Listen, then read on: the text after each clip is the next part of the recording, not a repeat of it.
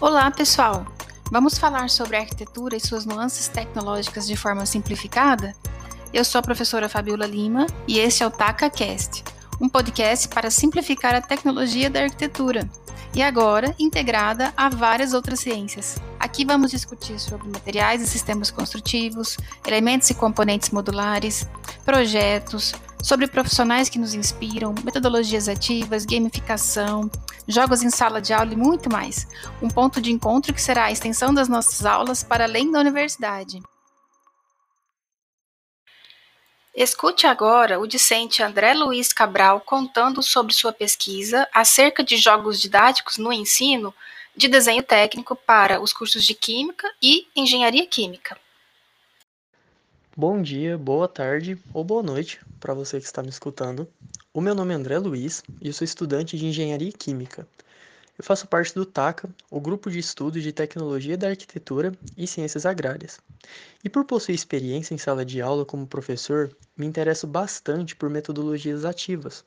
Por isso, a linha de pesquisa do meu projeto de pesquisa é sobre jogos didáticos no ensino de desenho técnico para os cursos de Química e Engenharia Química. Bom, a matéria de desenho técnico se beneficiou bastante com o avanço da tecnologia com o passar do tempo. Nós podemos citar ferramentas como CAD, BIM, como exemplos de avanço, gerando agilidade, facilidade e, consequentemente, gerando um maior interesse do aluno pela matéria. Apesar disso, professores e alunos reparam em uma queda no interesse pela matéria com o passar do tempo, gerando um menor desempenho do aluno se comparado com o começo do semestre. Foi pensando nisso que vi como necessário repensar o método de ensino e comecei a pesquisar sobre gamificação, buscando aplicá-la na disciplina de desenho técnico para Química e Engenharia Química. Metodologias ativas, como gamificação e jogos educacionais, aumentam o engajamento e a capacidade de adquirir e reter informações, como observado na literatura e em artigos de pesquisa já aplicadas. Alguns autores relatam que o rendimento dos estudantes vai além das expectativas quando se contextualiza o assunto e trata ele de forma interativa e participativa. O objetivo geral do projeto, então, é desenvolver jogos didáticos para aplicá-los na unidade curricular da disciplina de desenho técnico, buscando contextualizar os alunos e buscar neles uma maior interação. Portanto, foi pensado no desenvolvimento de um jogo onde o aluno deve seguir o menor número de passos para representar um desenho proposto a ele. O objetivo desse jogo é promover uma competição saudável entre os alunos, visando a motivação deles. Além disso, propor o uso de ferramentas mais avançadas do AutoCAD além da linha, para ele representar o desenho do exercício. Além desse, foi pensado em um segundo jogo que visa a área da química e da engenharia química.